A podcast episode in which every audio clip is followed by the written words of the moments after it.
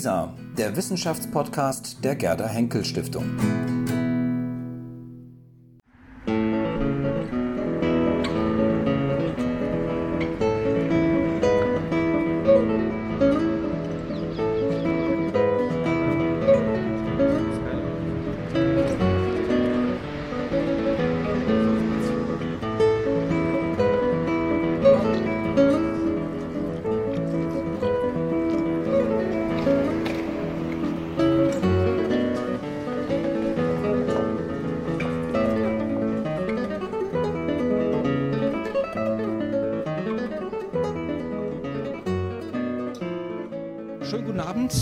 Einer neuen Ausgabe von der Geschichtstalk. Heute sind wir in Karlsruhe, darüber freuen wir uns sehr, dass wir hier zu Gast sein können.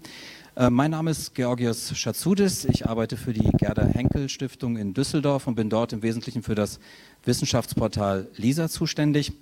Und wir sind heute hier hergekommen, um über ein Thema zu sprechen, das glaube ich, das Thema des Tages sowieso ist oder des Wochenendes vielmehr. Ähm, unsere Frage ist heute das Museum von morgen, alles digital. Das schließt wunderbar an das Museum Camp an, an dieses Museum of Ideas, nennt man es, glaube ich, auch im Fachjargon. Und ähm, erlauben Sie mir, bevor wir starten, drei Worte nochmal eben zu dem Format an sich, ähm, zum Geschichtstalk und wie vielleicht, wie diese Runde hier zustande gekommen ist.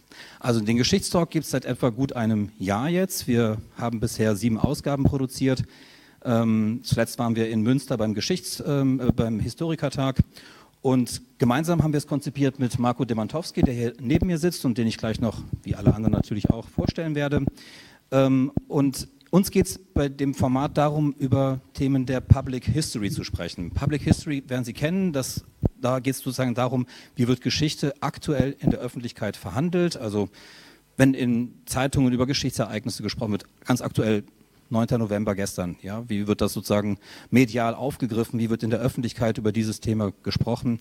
Das sind typische Themen der Public History und das haben wir uns auch vorgenommen beim Geschichtstalk. Themen der die sozusagen auf der Hand liegen, die ähm, gerade aktuell sind, eben auch immer wieder hier bei uns zu besprechen. Und das Museum natürlich als ein Ort ähm, der Public History ist da ganz zentral und passt somit wunderbar in unser Konzept. Dann muss wohl Dr. Johannes Bernhard, der hier vorne sitzt, irgendwann mal eines dieser Format oder eine dieser Sendungen gesehen haben. Er hat mich angerufen oder angeschrieben, können wir mal zusammenkommen. Ich war vor einem halben Jahr hier in, im Museum und da haben wir das miteinander verabredet und so sind wir also heute hier zusammengekommen. Das nur eben ganz kurz am Rande. Dann zu unserem Thema heute. Natürlich sprechen wir im Vordergrund oder ganz zentral über die Frage Museum und das Digitale. Ähm, das werden wir natürlich unter der Fra äh, ähm, Fragestellung machen, welche Herausforderungen kommen auf Museen zu, welche Herausforderungen kommen aber auch als, ähm, auf Besucher, die ja zu Nutzer werden sollen, zu. Ähm, also wir werden das sehr, sehr anwendungsorientiert natürlich ähm, auch mal diskutieren. Aber wir wollen auch über ein zweites Thema sprechen, was sozusagen mehr an die Public History auch anschließt, und zwar sozusagen über die, na vielleicht kann man sagen, über die Metaphysik des Museums. Also wie wird in einem Museum als einem Ort der Wissens, nicht nur der Wissenssammlung, auch der Wissensanordnung, wie wird in einem äh, Museum ähm, Geschichte verhandelt? Ähm, wie wird hier ähm, Wissen angesammelt, aber auch dann wieder sortiert, umverteilt? Das Museum sozusagen eben auch als ein Ort, in dem Deutungsangebote gemacht werden. Welche werden gemacht? Wer macht die eigentlich tatsächlich? Darüber wollen wir natürlich auch heute sprechen. Ähm, dann würde ich jetzt einfach ganz kurz meine Gäste vorstellen und dann kommen wir sofort ins Gespräch. Ich fange mit dem Gastgeber an. Eckhard Köhne promoviert äh, in, hat promoviert in klassischer Archäologie, ist seit 2014 Direktor des Museums. Sie kennen ihn alle, ich brauche ihn eigentlich gar nicht groß vorzustellen. Ähm, seit 2014 Präsident des ähm, Deutschen Museumsbundes. Und in den ähm, badischen neuesten Nachrichten, die jetzt nicht bei mir um die Ecke sind, aber die man natürlich im Netz findet, habe ich gelesen, Sie sind ein Museumsrevolutionär. Das werden wir gleich mal testen, ob das wirklich stimmt. Bin ich mal gespannt. Ähm, dann haben wir gleich neben ihm Sonja Thiel. Ähm, Sonja Thiel hat Geschichte und Philosophie in Leipzig und in Berlin an der HU studiert. Ähm, wissenschaftliches Volontariat am Historischen Museum in Frankfurt und dann Museumserfahrung unter anderem in Amsterdam an der Frankhaus, aber auch ähm, in Berlin im Deutschen Historischen Museum. Und gegenwärtig, ähm, ja, Sie haben auch als Kuratorin gearbeitet, ähm, verschiedenen, ähm, unter anderem, glaube ich, im, ähm, im, Städtischen Museum in Freiburg. Und ähm, seit 2014 sind Sie bei Museon ähm, Programmkoordinatorin. Dann Dr. Hajo Gries. Ähm, Sie haben Kunstgeschichte, Geschichte und klassische Archäologie studiert ähm, in Trier und in Augsburg und ähm, Sie arbeiten seit mehreren Jahren für Museen, Kunstsammlungen, vor allem digitale Projekte bringen Sie sozusagen voran. Also insofern sind Sie eigentlich unser Mann heute fürs Digitale. Ähm, ähm, und ganz aktuell seit 2015 ähm, leiten Sie das Projekt Digitale Strategien für Museen ähm, der Landesstelle für die nichtstaatlichen Museen in Bayern. Laura Edinger, ähm, heute freue ich mich sehr, dass wir auch eine Bürgerbeirätin des Camps heute hier haben. Ähm, Sie haben interdisziplinäre Anthropologie studiert und sind jetzt seit neuestem tätig im Management eines alten, der Altenpflege, der Altenhilfe. Ja. Genau. Und dann, last but not least, ähm, ja, Professor Dr. Marco Demantowski, ähm, mit dem wir das gemeinsam entwickelt haben, das Format, eigentlich sehr regelmäßig mit äh, dabei bei diesen Runden, weil er eben auch ein, oder weil er vor allem ein Experte für Public History ist. Er, ist, ähm, er hat die Professur für neuere, neueste Geschichte und ihre Didaktik an der PH FHNW in Basel ähm, inne und seine Forschungsschwerpunkte sind unter anderem die Bereiche des digitalen Wandels, insbesondere der Public History, das habe ich schon erwähnt, und Theorie und Geschichte der historischen Bildung. Ihnen allen herzlich willkommen. Dann können wir jetzt nach der langen Vorrede endlich starten. Meine erste Frage geht an Herrn Köhne. Herr Köhne, wir haben jetzt gerade ähm, das Jubiläum 100 Jahre Novemberrevolution. Ähm, Sie haben eine große Ausstellung, Sonderausstellung hier gehabt im, im Haus ähm, zur, ähm, zum Thema Revolution insgesamt.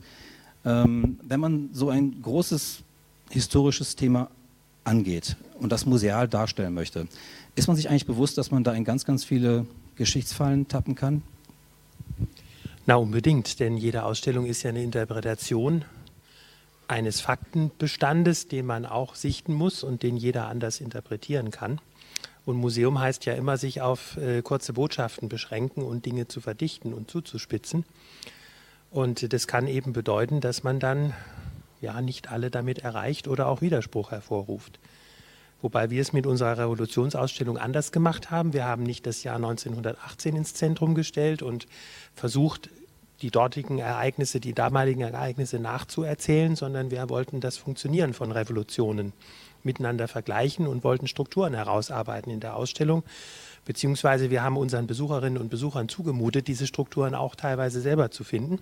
War also für uns ein Experiment, aus unserer Sicht sehr gelungen und wir freuen uns, ja, dass mit dem letzten Wochenende auch die rote Fahne dann wieder oben auf dem Schloss weht. Denn das hat sie vor 100 Jahren auch getan. Herr Demantowski, ähm, kann man sowas, da Sie jetzt ähm, äh, als Historiker hier aussitzen, kann man sowas Komplexes, äh, wie Herr Köhne sagt, wir wollten zeigen, wie Revolutionen funktionieren, kann man so eine Mechanik von Revolutionen tatsächlich in einem Museum darstellen? Halten Sie das für möglich? Ja. Ja? Das überrascht mich jetzt, ehrlich gesagt. Ähm, okay, dann, ähm, wie macht man das denn dann aus Ihrer Sicht richtig? Ja, also wie man es richtig macht, ist dann die zweite Frage. Ich äh, stimme dem Kollegen sehr zu. Ähm, es ist immer nur ein Versuch, wie Geschichte, egal in welcher narrativen Form, in welcher Form von Erzählung wir mit ihr umgehen, äh, wie die gebaut wird. Das sind Perspektiven, das sind Aspekte. Die Frage ist immer, wie gut sind die Perspektiven, Aspekte begründet? Und äh, wie sehr laden die zum Streit ein und wie angreifbar macht man sich selber. Und wenn das gewährleistet ist, dann ist jede, jede Narration, die äh, in sich begründet ist, in sich empirisch abgesichert ist, äh, willkommen und, und wunderbar. Immer wenn wir uns über unsere Vergangenheit austauschen, gewinnen wir was für unsere Gegenwart. Ist das Phrasenschwein definiert? Oh, stimmt, das habe ich ganz vergessen. Ich habe ja zwei Dinge vergessen. Ich habe A vergessen, diese Uhr umzudrehen, die nämlich nicht funktioniert. Ähm, angeblich soll die 60 Minuten lang laufen, die läuft aber eigentlich mindestens 65 oder 66 Minuten, also orientieren Sie sich nicht daran. Und das Phrasenschwein, das habe ich ganz vergessen. Das haben wir eigentlich jedes Mal dabei. So wer zu viel einen bestimmten Begriff verwendet, der hat hier was einzuzahlen. Normalerweise bestimmen wir das redaktionell, wer das, äh, was das äh, verbotene Wort ist, aber diesmal wollten wir eigentlich, weil es ja ein Barcamp ist, wollten wir Sie fragen, ob Sie vielleicht eine Idee haben. Also welches Wort wollen Sie auf keinen Fall hören heute? Kreativ. Kreativ, Kreativ ja? Ist das äh, Konsens?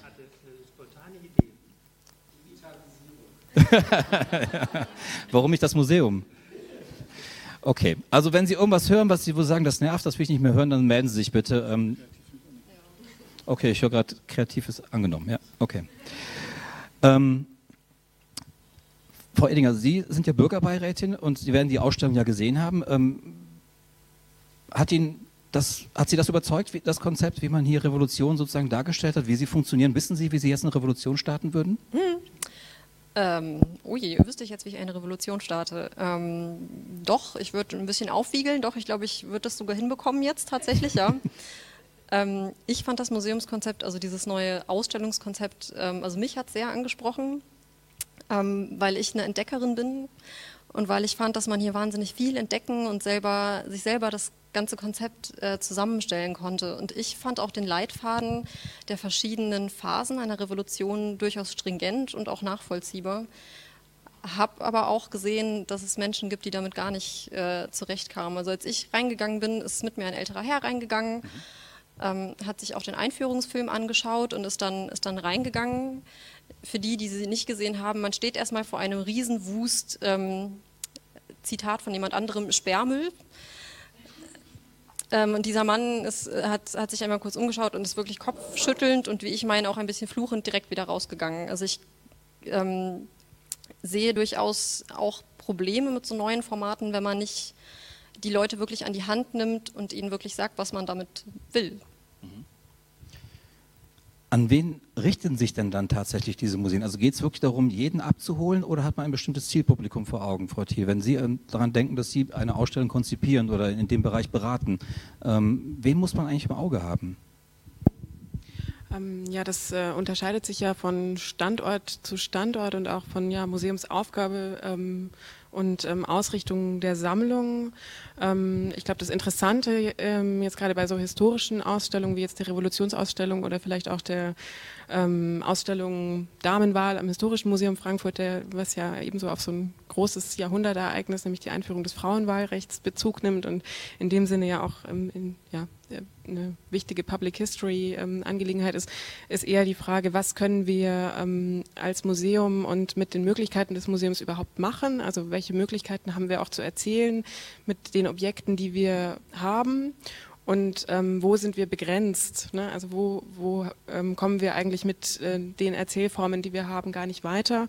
Und da denke ich, wären wir schon an dem interessanten Punkt, der uns wahrscheinlich ja hier oder auch auf dem Museumscamp beschäftigt, nämlich den Möglichkeiten, die das, ähm, die digitale Erzählformen auch bieten. Und wo ich denke, dass man als ähm, ja, His, Kuratorin eines, einer historischen Ausstellung sich das ja einfach sehr bewusst sein muss, was ähm, quasi was man, welche Geschichten man überhaupt erzählen kann und äh, darüber auch transparent sein muss. Ähm, ja, der Öffentlichkeit gegenüber. Mhm. Herr Gries, ähm, Frau Thiel hat einen wichtigen Begriff genannt, und zwar den des Objektes. Ähm, wenn sozusagen reale Geschichte oder wenn ähm, reale Gegenstände, ähm, real erlebtes, real erschaffenes, wenn das sozusagen zu einem Objekt wird, wenn das in ein Objekt umgewandelt wird, ähm, wie nah ist man dann tatsächlich noch an dem dran, ähm, an sozusagen, was man eigentlich wirklich darstellen möchte? Denn diese Objektisierung sozusagen von einem, ja, von einer erfahrenen Geschichte, ähm, von einer Vergangenheit ähm, ist sicherlich problematisch, oder? Ich weiß nicht, ich glaube, ähm, sie hat auch noch einen zweiten Begriff genannt, den ich in den Kontext gerne auch noch rein, äh, reinbringen würde, den der Erzählform, den ich natürlich suche, um eventuell Gegenwart tatsächlich für dieses Objekt in der Wahrnehmung des Besuchers herzustellen. Ähm, ich kann zum gleichen Thema 1918 ein Projekt mitbringen oder äh, kurz erwähnen, das in Bayern gerade stattfindet. Das ist ein Storytelling-Projekt, das die Person von Kurt Eisner ähm, 1918, Einführung der Räterepublik etc. beleuchtet. Ähm, ein reines Storytelling-Projekt Projekt, das gar kein Museum braucht, denn es findet tatsächlich auf WhatsApp statt. Das heißt, das Publikum wählt im Grunde sich oder äh, abonniert eine Telefonnummer und der gute Kurt Eisner wird quasi als historische Person in seinen historischen Konturen, in seiner historischen Gegenwart ähm, wieder auferweckt und er schickt mir WhatsApp-Mitteilungen. Ich denke, es sind pro Tag locker drei Mitteilungen. Worauf basieren diese Mitteilungen? Ähm, auf tatsächlich faktischem Material, das in den Staatsarchiven, in den verschiedenen Archiven recherchiert wurde wurde, das von einer Redaktion aufgearbeitet wurde, ähm, das vielleicht ein bisschen umgearbeitet wurde und natürlich in eine ganz andere Erzählform gerät und kommt. Das Spannende ist aber, Kurt Eisner schickt mir tatsächlich entsprechend seiner Biografie jeden Tag Nachrichten, in denen dieses Material der ähm, Räterepublik, der Abdankung Ludwig III. etc. aufgearbeitet wird. Und das ist eine Form von Gegenwart, ähm, ein Objektbezug, der fürs Publikum hochspannend ist. Tatsächlich sind es sehr viele Leute, die diese Nachrichten mittlerweile abonniert haben ähm, und die im Grunde da ein Musterbeispiel, denke ich, für Public History erleben, äh, weil es tatsächlich in der Hosentasche landet. Ich kann sogar in den Dialog treten mit ähm, Kurt Eisner. Die Redaktion versucht dann wohl Antworten zu geben macht sich aber relativ schnell äh, nackig und sagt, nee, hier spricht nicht Kurt, hier spricht die Redaktion, aber Antworten auf Ihren Text finden Sie unter Umständen in den Akten des Bayerischen Staatsarchives. Also der Prozess wird dann auch transparent gemacht. Aber Herr Köhne, das müsste Ihnen doch große Angst bereiten, ähm, wenn Sie sowas hören. Ähm, sozusagen, wenn Museum zu einem WhatsApp-Dialog wird oder zu einem WhatsApp-Account, haben Sie irgendwann keine Besucher mehr, kommt keiner mehr ins Museum. Museen haben ja immer eine Sammlung. Das ist ja der Kern. Und deswegen ist eine solche Geschichte eben kein museales Projekt letztlich, sondern ein historisches. Und ähm, es ist ja auch so, dass in dieser Revolutionsausstellung nicht viele Originale sind, verglichen mit anderen Projekten, die wir haben, aber eben sehr aussagekräftige. Und ähm, die bieten nochmal eine andere Möglichkeit der Interaktion. Und interessant ist doch, dass man eben versucht, möglichst viele Wege zu gehen um eben den, der sich für dieses Thema interessiert, auf möglichst vielen Ebenen erfolgreich anzusprechen. Und museale Objekte, das ist halt unsere Kernkompetenz, die wir als Museum haben. Ähm, also gerade das hatten wir auch heute viel im Barcamp und auch schon in den letzten Treffen vom Bürgerbeirat. Das ist auf jeden Fall eine wahnsinnig, ein wahnsinnig spannendes Projekt und mich würde das jetzt zum Beispiel auch ansprechen. Aber wie Herr Köhne schon gesagt hat, das ist eine Ebene, um die dann so ein Museum ergänzt wird. Ähm, ein Begriff, der heute öfters gefallen ist, ist der der, der Aura, des, des originalen Objekts. Wenn ich, wenn ich das sehe und wenn ich im Museum bin, also so, so ein WhatsApp-Chat, der wird das natürlich niemals ersetzen, aber das will auch niemand. Das ist uns heute oft klar geworden, dass niemals irgendeine digitale Anwendung den Gang ins Museum wirklich ersetzen wird. Es ist immer eine Ergänzung und vielleicht sogar eher ein Teaser, dass ich überhaupt erst reingehe. Entschuldigung, dass ich da so grapsche, weil wir eben auch in einer anderen Session darüber geredet haben, was Museumsobjekte für Emotionen auslösen. Und wir haben oben in der Revolutionsausstellung eine echte Guillotine stehen, die benutzt worden ist. Und äh, das ist ein Objekt, das ganz starke Emotionen freisetzt und das dabei hilft, zu verdeutlichen, dass Revolution blutiger Ernst sein kann. Und ich glaube, dass man so eine Botschaft nicht mit WhatsApp an den Mann bringt. Ja, ähm, aber jetzt mal ganz, ich könnte ja, Sie könnten ja diese ähm, Guillotine auch abfotografieren und ins Netz stellen beispielsweise und sagen, das ist unser, ähm, das ist unser, ähm, das sind unsere Exponate, die wir haben. Was unterscheidet sozusagen ähm, das Objekt wirklich vor Augen zu haben, also davor zu stehen, es anfassen zu können, es haptisch zu haben, was man wahrscheinlich nicht darf, ähm, und sozusagen äh, das Digitalisat in einem in einer Bildergalerie zu sehen? Also die Bildergalerie auf dem Handy ist ja klein zweidimensional und da schrumpft das Objekt auf dieselbe Größe wie eine Popcorn-Werbung oder wie ein Newsfeed von irgendeinem, ja, sonst welchen Anbieter. Also ich finde, das ist was ganz anderes, wenn man vor diesem ja mannshohen Objekt steht und eben ja die Materi Materialität dieses Dings sieht, die die Präzision und diese merkwürdige technische Perfektion, die in so ein Gerät auch reingelegt worden ist. Und die in so großem Gegensatz steht zu dem Zweck, für den das letztlich gemacht worden ist. Oder eigentlich ist es gar kein Gegensatz. Also da kommen einem Assoziationsketten, die man mit so einer flachen Bildschirmnachricht sicher nicht bekommt. Ja, ich fand das jetzt ganz äh, spannend, dass Sie das äh, Thema Emotionalität ähm, angesprochen haben und ähm, inwiefern ähm, ja, Objekthaftigkeit mit ähm, ja, Emotionen zwangsläufig verknüpft ist, also wo, wo, uns wahrscheinlich allen als Museumsbesuchern ganz viele Beispiele einfallen, wo eigentlich gar keine Emotionen mit Objekten oder mit einer bestimmten Form von Objektpräsentation verknüpft sind. Und andererseits ähm, würde ich jetzt einfach nur als, als Gegenbeispiel nochmal anführen, es Themen gibt, die ähm, ähm, eigentlich ausschließlich über eine digitale Vermittlung überhaupt erst ähm, befähigt werden, Emotionalität zu wecken. Also ich denke jetzt da ganz stark an so ähm, ähm, immaterielle Themen, ja, also Migrationsgeschichten zum Beispiel, die, ähm, wo, mir, wo mir viele Beispiele einfallen, die, ähm, ähm, wo es eigentlich kaum Objekthaftigkeit gibt, sondern wo es eher um immaterielle Kontexte geht und ähm, ja, ähm, das ähm, Hervorholen von Geschichten, die die eigentlich erst im digitalen Raum so lebendig werden und worüber eine Emotionalität geweckt wird. Was nicht heißt, dass man natürlich nicht, wenn es gut gemacht ist, mit Objekte ähm, in, in eine Form einer emotionalen Inszenierung bringen kann oder dass sie Erkenntnisfortschritt ähm, ähm, beisteuern können. Aber ähm, also dass nicht Emotionalität an Objekte geknüpft ist. Das ist mir jetzt nur nochmal wichtig. Aber da muss ich nochmal ähm, nachhaken. Warum ist Emotionalität denn da so wichtig? Also warum legen Sie da so viel Wert drauf, dass man sozusagen ähm, gerade dieses Gefühl einer, ja, ein Gefühlserlebnis sozusagen hat, wenn man das Objekt sieht? Warum ist das so wichtig? Ich denke, das Erlebnis intensiviert sich. Also wenn ein Besucher heute ins Museum kommt, dann glaube ich, will er sich nicht mehr nur alleine bilden lassen. Also es gibt dieses Publikum, das wegen der Bildung kommt und das das entsprechend mit einer gewissen Inst äh, Distanz dann auch sieht.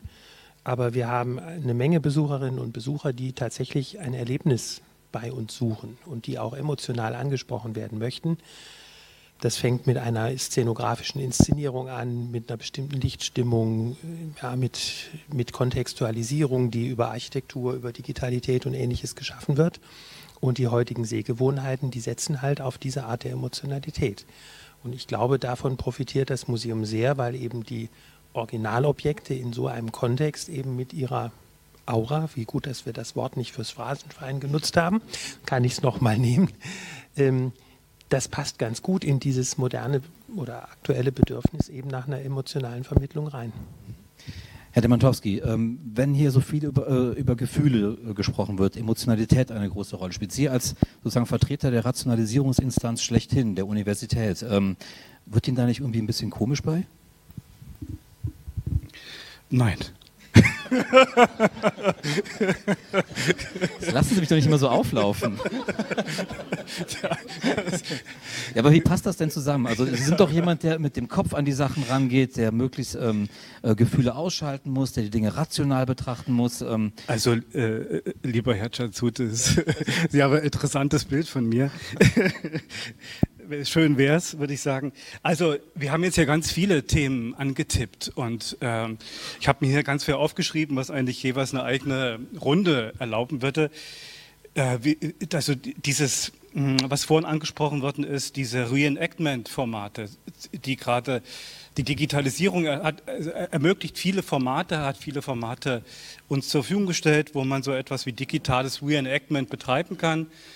Äh, das kommt nicht aus der Digitalität, die Bewegung des Reenactment, also der Wiederbelebung, Wiederinszenierung von Vergangenheit ist älter, hat aber ganz interessante Wurzeln, aber das soll ja jetzt hier keine Vorlesung werden. Ähm, und da muss man schon nochmal fragen, und das hat der Herr König ja auch an, angetippt, äh, inwieweit hier eigentlich ein Aspekt von Musealität angesprochen ist, hat, Frau Thiel hat das, glaube ich, auch gesagt, oder ob es hier tatsächlich nicht auch äh, um so einen Schnittmengenbereich gibt zwischen Geschichtswissenschaft, Geschichtsunterricht und Museen, nämlich die Schnittmenge der musealen Vermittlung. Da, wo wir uns auch sehr viel zu sagen haben. Und äh, das ist nicht spezifisch für Museen, sondern ist nur ein Teilmoment. In der Tat, äh, zum Reenactment, da könnte man sich lange drüber streiten. Ich bin da außerordentlich skeptisch, ehrlich gesagt. Herr Gries ist dann so zurückgerudert. Er hat gemerkt, wie, wie glatt das Eis wurde, als er als er gesagt hat, Eisner würde antworten und so weiter, kam dann gleich die Fußnote dazu. Aber da ist natürlich genau die Gefahr markiert, die das äh, Reenactment hat. Noch ein Wort, darf ich noch ein Wort? Äh, zum Thema Emotion. Ähm, also ich finde, man darf äh, das Thema Emotion nicht mit Bildung in Gegensatz bringen. Ich ahne, was Sie meinen.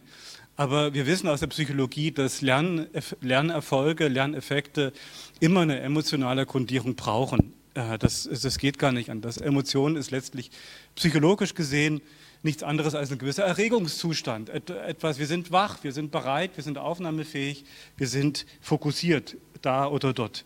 Ja, das hat mit Angst zu tun, mit, mit Angriff. Sie kennen diese ganzen Dinge. Also insofern geht es nicht um Emotion oder nicht Emotion, sondern es geht darum, welche Emotion wie verwendet, wie transparent gemacht. Und äh, da habe ich beim Reenactment eben so meine Probleme. Ähm, ich würde ja gern nochmal die Gesprächsrunde Richtung der digitalen äh, Dinge lenken, ohne dir aber das Mikrofon aus nee, der Hand bitte. nehmen zu wollen, weil du hast es ja auch noch. Nein, nein, wir sind ja ähm, ähm, eine sehr offene demokratische Runde hier und da kann jeder natürlich einen neuen Input bringen. Ähm, hast du einen konkreten Vorschlag? Oder hast du was im Auge? Ja, also diese Erzählform, das Erzählen, welche Potenziale eben das Digitale dafür bietet, das finde ich sehr interessant. Die Serialität zum Beispiel, die in digitalen Formaten, dem Timeline-Prinzip, egal in welchem sozialen Medium äh, gegeben ist, das finde ich außerordentlich interessant, was da passiert. Äh, welche, äh, welche Erzählformen da tatsächlich praktiziert werden, sind es noch die Erzählformen, die ein Museum bietet? Eine Ausstellung ist ja auch eine Art serielles Erzählen, zumindest eine traditionelle Ausstellung. Die modernen Museen, die modernen Ausstellungen brechen die Serialität eben durch, durch Kontroversität und so weiter, durch Überraschung. Äh, kann das Digitale eigentlich die Serialität brechen und gibt es da nicht auch spezifische Verluste, die ein Museum vor Ort sozusagen, äh, äh, äh, die Risiken, die ein Museum vor Ort viel besser vermeiden kann? Aber das wären so. Hm? Ähm, für mich entsteht da noch eine andere Frage. Verlust im Grunde, wenn ich sagen würde, Verlu der Verlust, den ein Museum an der Stelle vielleicht hat, ist äh, eigentlich nur der Verlust der gebauten Mauer, die im Grunde das Museum historisch konditioniert hat, weil wir ein Museum immer als einen gebauten Raum ähm, verstanden haben. An der Stelle wird das Museum aber zu einer Erzählplattform, die im Grunde die Spielorte, ähm, die Funktionsbereiche, auf denen bestimmte Themen dargestellt werden, einfach ins Digitale erweitert. Und in dem Fall von Kurt Eisner ist es im Grunde WhatsApp, wo man einfach sagt, ich weiß, dort ist viel Publikum unterwegs und ähm, auf dieser Plattform stelle ich, lande ich mit einer historischen Person tatsächlich eben in der äh, Gegenwart äh, des Publikums. Und deshalb, wenn wir den Entwurf des Museums immer diskutieren, auch heute hatte ich vielfach das Gefühl, wir haben ein sehr klassisches ähm, Erzählmodell, wie im Grunde ähm, im Museum Kultur vermittelt wird. Und ich glaube, dass gerade gerade die digitalen Komponenten da ganz neue Erzählmodelle fordern, weil sich vielleicht auch die Art und Weise, wie das Publikum äh, Geschichten heute ähm, hören möchte, verändert haben. Und darauf, glaube ich, muss man reagieren. Mhm. Vielleicht kann ich da ein ähm, konkretes Beispiel, ähm, ein ganz aktuelles Beispiel nennen, wo ich finde, dass es da problematisch wird. Ähm, ich weiß nicht, ob Sie es gestern gesehen haben. Gestern, 9. Ähm, November, gab es von der, äh, von der Bundesregierung ein Video zum 9. November in den vergangenen 100 Jahren deutsche Geschichte. Ähm, ich weiß nicht, ob das jemand irgendwo in den sozialen Netzwerken, und, äh, egal. Jedenfalls sah man halt, es ging los mit äh, Philipp Scheidemann, es kam der, ähm, der Putsch 1923, es kam dann natürlich ähm, ähm, die ähm, Pogrome ähm, äh, von 38 und dann natürlich der 9. November. Und das Ganze war unterlegt, das war ein Ein-Minuten-Video und das ganze Video war unterlegt mit einer Musik, die wirklich also mich zumindest sehr irritiert hat, das war eine Lounge-Musik, das war eine Easy Listening-Musik und man sah halt sozusagen dann dabei Bilder einer brennenden Synagoge und von ähm, jüdischer Bevölkerung, die irgendwie ähm, äh, drangsaliert wurde und das Ganze eben mit so einer komischen Musik, also mit einer Musik, wo ich denke, das ist eigentlich so eine eher Entspannungsmusik, da soll ich mich wohl bei fühlen, ähm, auch vielleicht ein bisschen ähm, absch äh, abschalten und so. Meine Frage ist sozusagen, also wenn man sozusagen solche historische Inhalte ähm, ähm, Social-Media-Redaktionen in dem Fall überlässt, ähm, geht man da nicht ein großes Risiko ein? Man kann es falsch machen. Aber ich glaube, an der Stelle tatsächlich denke ich, ist es falsch gemacht. Ich würde ein Gegenbild ähm, anbieten. Äh, ein Gegenbild, wo im Grunde gar nicht die Redaktion gearbeitet hat. Genau gestern ist ein Tweet aufgetaucht einer jungen Amerikanerin, die offensichtlich ähm, auf Twitter ähm, den Austausch oder den Hashtag Novemberpogrome aufgefangen hat und die auf dem Dach offensichtlich ihres Großvaters ein Album gefunden hat, das die Zerstörung in der Reichskristallnacht in Nürnberg zeigt. Hunderte von ähm, Schwarz-Weiß-Fotos, die wirklich erschütternd sind. Sie hat die alle fotografiert, ins Netz hineingeteilt. Plötzlich entstand eine Diskussion innerhalb von Minuten mit Historikern, ähm, mit äh, Gedenkstätten, die sie eingeschaltet hatten. Das ist eine Form auch der ähm, ähm Aufarbeitung ähm, dieses Themas, die aus dem Publikum letzten Endes kommt und die eine ganz andere Wucht tatsächlich entfaltet, als tatsächlich so ein meiner Meinung nach falsch konzipiertes ähm, Video. das sind auch Erzählformate, Formate, die sind längst überholt, die sind nicht mehr zeitgemäß. Naja, in dem Fall war es halt ein offizielles Regi ähm, äh, Video der Bundesregierung, ja. Und das, ähm, damit unterstreicht man ja wahrscheinlich unfreiwillig irgendetwas, aber schon ähm, für mich die Frage, also wer muss dahinter sitzen? Also müssen das, können das einfach irgendwelche Social Media Leute machen oder ähm, brauchen wir da jedes Mal ähm, einen, einen Beirat hinter einem WhatsApp-Account sozusagen, der dann diese Inhalte weiß einzuordnen? Oder bräuchte ich Historiker, die die notwendige digitale Kompetenz haben, damit sie halt einfach wissen, wie sie ähm, letzten Endes in solchen Plattformen agieren, um die Information so zu transportieren, dass sie tatsächlich zielführend ist und dass sie adäquat ist, dass sie möglichst äh, Reichweite tatsächlich auch hat. Das hätte ich in Ihrem Beispiel definitiv nicht den Eindruck beziehungsweise bei dem Beispiel ist ja auch interessant, ähm, wie hat denn jetzt die Netz-Community darauf reagiert? Ne? Also es ähm, findet im Prinzip sofort ein, so ein Korrektiv statt. Ähm, das Video ist online, es wird wahrgenommen, da ist eine Form von Unsensibilität in der medialen Aufbereitung da. Ähm, gibt's, Kann ich ganz kurz berichten? Gibt es ein Korrektiv, ja. gibt es Kritik, wird es wieder runtergenommen, wird es ausgetauscht? Ne? Also ich, ich, will darauf hinaus, ähm, wir haben ja ähm, durch die Form der neuen Vernetztheit, die wir durch Twitter und Hashtags und solche Diskussionen, die wir schnell führen können mit einer breiten breiten Community weltweit ähm, ja auch ähm, andere ähm, Reaktionszeiten, die sich äh, einstellen. Und wir haben auch eine andere Form, ähm, ja, mit Kritik umzugehen. Und im besten Fall haben wir auch eine andere Form von Fehlerkultur den Anmerkungen noch, wir haben eine andere Form der Emotionalität, weil da wären wir wieder bei den Gefühlen und das, glaube ich, ist natürlich, die äh, sozialen Netzwerke haben eine andere emotionale Qualität, die kennen wir, die ist unter Umständen problematisch, aber die reagiert dann auch anders. Die ist aber auch ein Transporter, die natürlich auch die Emotionalität des Publikums nach außen spiegelt, auch bei einem Museumsbesuch. Das war unser Thema.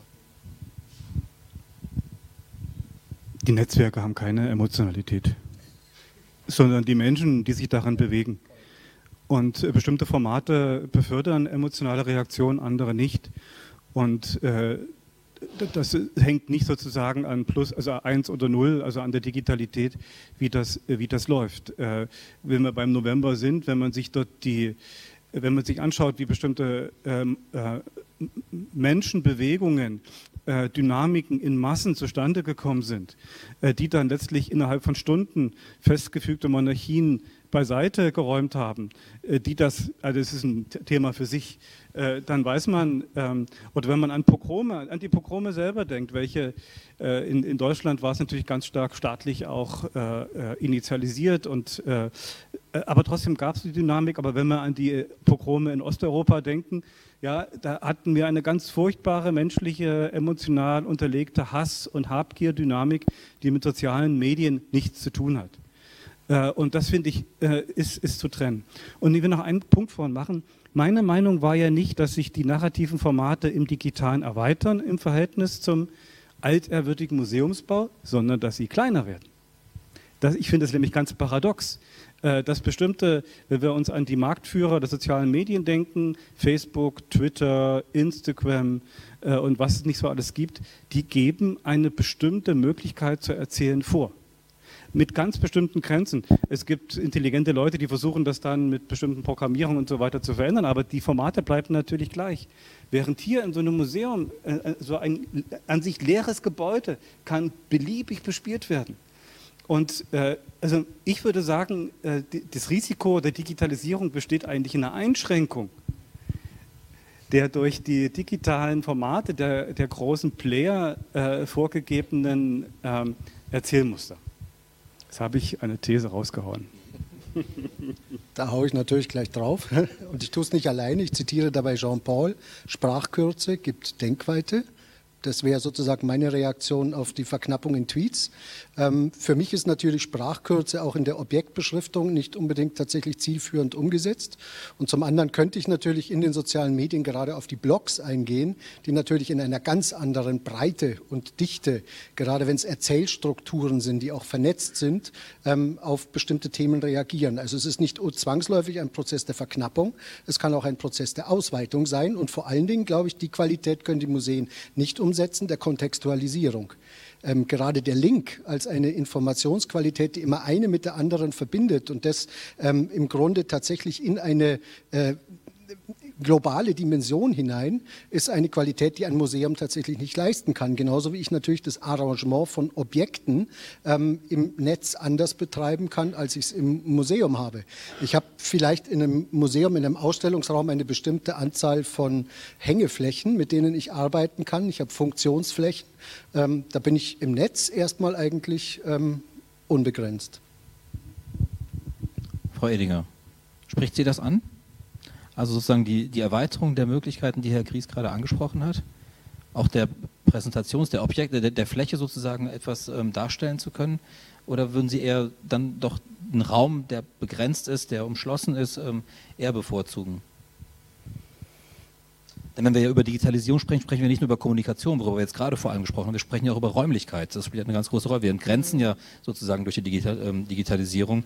Ähm, ein Museum ist ein abgeschlossenes Gebäude und bietet eine begrenzte Fläche sozusagen, etwas darzustellen und auch ein Narrativ ausweiten oder eben nicht mehr ausweiten zu können. Ja, also gerade in den Diskussionen mit dem Bürgerbeirat ähm, ging es auch viel weniger um, um, ja, um Erweiterung von ähm, ja, von, diesen, von diesen Räumlichkeiten, die wir jetzt hier auch betitelt haben, sondern vielmehr ähm, ja, um die Individualisierung, also wie ich das auf meine ganz speziellen Bedürfnisse oft eigentlich sogar einschränken kann, das, was ich sehe, weil oft auch der Ton war, ich habe vielleicht jetzt gerade nur eine Dreiviertelstunde Zeit und keine zwei Stunden, um mir diese ganzen Inhalte zu Gemüte zu führen.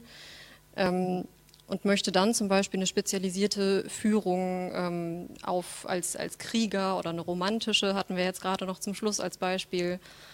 Ähm, also da ging es tatsächlich viel mehr um die Eingrenzung von Inhalten, dass ich nicht zu viel Input bekomme, sondern mir das raussuchen kann, was gerade speziell für mich, was mich gerade interessiert, wofür ich gerade auch in der Stimmung bin, wo wir auch wieder bei Emotionalität sind. Ja. Okay, also das interpretiere ich ein bisschen so, also Sie möchten weniger Deutungsangebote haben durch das Narrativ, was Ihnen das Museum in dem Fall halt anbietet. Sie möchten sozusagen die, die, die Dinge entkontextualisiert sehen wollen? Mm, nee, das kann man ja auch wieder nicht sagen. Entkontextualisiert kann man ja Geschichte nie sehen. Dann habe ich das Prinzip, äh, naja, ich möchte jetzt nicht sagen Geschichte nicht verstanden, aber klar, es ist immer alles in einem Kontext. Ähm, aber es klingt so ein bisschen, hab, ja, ja erinnere mich so an diese Singularitäten. Jeder vielleicht sieht eine Ausstellung anders und ähm, also so, dass man abkommt von einem Meisternarrativ oder so. Ja. Jeder braucht auch irgendwie andere Informationen, um bestimmte äh, Kontexte und Inhalte auch verstehen zu können. Und Individualisierung durch Digitalisierung kann dem dann gerecht werden, indem ich mir die Infos, die ich vielleicht jetzt noch nicht habe, wir gehen ja auch mit verschiedenem Vorwissen, in gerade auch eine Revolutionsausstellung, gehe ich da rein. Herr Köhne, ähm, alles für Sie Anregungen, demnächst die Ausstellung anders zu machen, die nächste? Also ich hoffe, dass wir jede immer ein bisschen anders machen. Und ähm, ich, ich versuche gerade so ein bisschen die Inputs zu sortieren. Und ich glaube, wir haben über, über Formen und, ähm, wie soll man sagen, Formate gesprochen. Das ist ja das eine. Und das andere sind ja ähm, Diskussionen, Inhalte, qualitative Geschichten. Und ich glaube, man muss es ein bisschen auseinanderhalten. Ich glaube, dass die Form und die Formate der Digitalisierung notwendig sind, weil Museen immer schon möglichst aktuell in der Kontextualisierung und Vermittlung ihrer Objekte sind. Also die Museen haben versucht, immer technologisch auf dem neuesten Stand zu sein. Das war, als ich begonnen habe vor vielen Jahren, die Audioführung per Kassettenrekorder, als es Walkmans gab. Das war damals ein großer technischer Fortschritt. Heute schmunzelt man darüber, kann man sich nicht vorstellen und vielleicht 100 Jahre vorher die Idee, mit gebauten Modellen zu agieren. Ja, das war auch so eine Mode, die mal im Museum kam und die dann auch die Kontextualisierung auf eine neue Ebene geholt hat. Das sind Hilfsmittel. Ich glaube, dass da die aktuellen Hilfsmittel der Digitalisierung ganz wichtig sind und einem neue Chancen geben, die Menschen auch sozusagen in, in Formaten anzusprechen, die sie aus ihrem Lebenskontext gewohnt sind, also aus ja, der medialen Umgebung, in denen jeder lebt. Das andere ist die Art, wie man mit den Inhalten umgeht. Und da würde ich eben denken, dass es natürlich eine Aufgabe des Museums ist, Kontexte herzustellen und das Narrativ zu bringen, kuratorisch Dinge äh, zu erklären und vorzugeben. Ist auch sicherlich eine Stärke des Museums und viele Besucher sind das gewohnt und suchen und schätzen das auch. Aber ich glaube eben, dass die digitale Welt und jetzt mal so anders formuliert, die Menschen mehr dazu bringt, sich zu involvieren und eigene Meinungen zu entwickeln und Standpunkte einzunehmen. Ich glaube, an dem Punkt ist dieses alte äh, Sender-Empfänger-Modell gerät es an Grenzen, weil eben diese Möglichkeiten einer Interaktion dazukommen müssen. Und ich glaube, da hat die Digitalisierung nochmal eine ganz andere und eine ganz wichtige Funktion. Also Sie sprechen an sozusagen diesen Wandel vom Besucher, Besucherin zum Nutzer, Nutzerin sozusagen. Das könnte man so sagen, wäre auch wieder Phrasenschwein verdächtig mittlerweile, aber es betrifft es, trifft es, finde ich, äh, besonders gut. Und das ist, denke ich, ein Angebot, was die Museen machen müssen, wie ich finde, wenn sie gesellschaftlich relevant bleiben wollen. Nicht alle nutzen das Angebot. Also die, die so nicht äh, erzogen sind, sind nach wie vor mit dem klassischen Musealen ganz glücklich. Aber wir merken eben, dass die, die nachwachsen, die, die sich wieder äh, ja, als Jugendliche fürs Museum interessieren, da bei der Stange bleiben sollen, aber auch jetzt die jungen Erwachsenen zunehmen, die ja auch digital, die echte Digital Natives dann sind, äh, dass die nach diesen Formen der Partizipation suchen. Und da ist das Digitale ein guter Weg, um denen Gehör und eine Stimme zu verschaffen. Jetzt sprechen wir das natürlich sehr theoretisch gerade an. Könnten wir es mal an irgendeinem Beispiel festmachen, gerade auch aus Ihrer Praxis sozusagen oder andere, die ähm, da Erfahrung haben? Ähm, wie kann denn sowas konkret aussehen? Also an irgendeinem Beispiel festmachen, wann wird der Besucher, die Besucherin zum Nutzer, zur Nutzerin? Ähm, kann man das an irgendeinem Objekt möglicherweise festmachen? Wie könnte sowas aussehen? Also ich habe immer so eine Lieblingsgeschichte, die ich dann gerne erzähle. Ich versuche es kurz zu erzählen. Staatsgalerie Stuttgart, Ausstellung mit den eigenen Beständen. Junger Mann kommt zur Museumsleitung, es würde ihm so gut gefallen, da er möchte gerne seiner Freundin einen Heiratsantrag machen in dieser Ausstellung. Und er stellt sich das so vor, dass er am Ende des Rundgangs eben noch vier eigene Bilder hinhängt die sind verhüllt und im Rahmen der Führung enthüllt er die dann nacheinander und das letzte Bild ist der Heiratsantrag. Super Idee. Sie ahnen, wie das ausgeht. Das Museum sagt, wir sind hier die Einzigen, die hier Bilder hinhängen. Also ich vermute, Sie haben es charmant darüber gebracht, aber natürlich ging das gar nicht. Er kann die Ausstellung mieten, das kostet dann so und so viel Euro Miete, ist auch vielleicht nicht ganz billig. Und dann haben Sie ihm noch geraten, er könnte ja ein Plakat hochhalten am Ende der Führung da hat ein, wie ich finde, ein junger Mensch eine super Idee, wie er das Museum für sich emotional erobern kann und zu einem Ort machen kann. Und ich, auf sowas müssen Museen vorbereitet sein und ich denke, das muss man zulassen, um, sagen wir mal, und da sind wir wieder bei den Emotionen in den Herzen der Menschen, wirklich einen Platz einzunehmen. Und wenn der die Chance dazu gehabt hätte, dann hätte der wahrscheinlich Generationen von Nachkommen immer wieder an diesen Ort geführt und gesagt, ja, hier war das.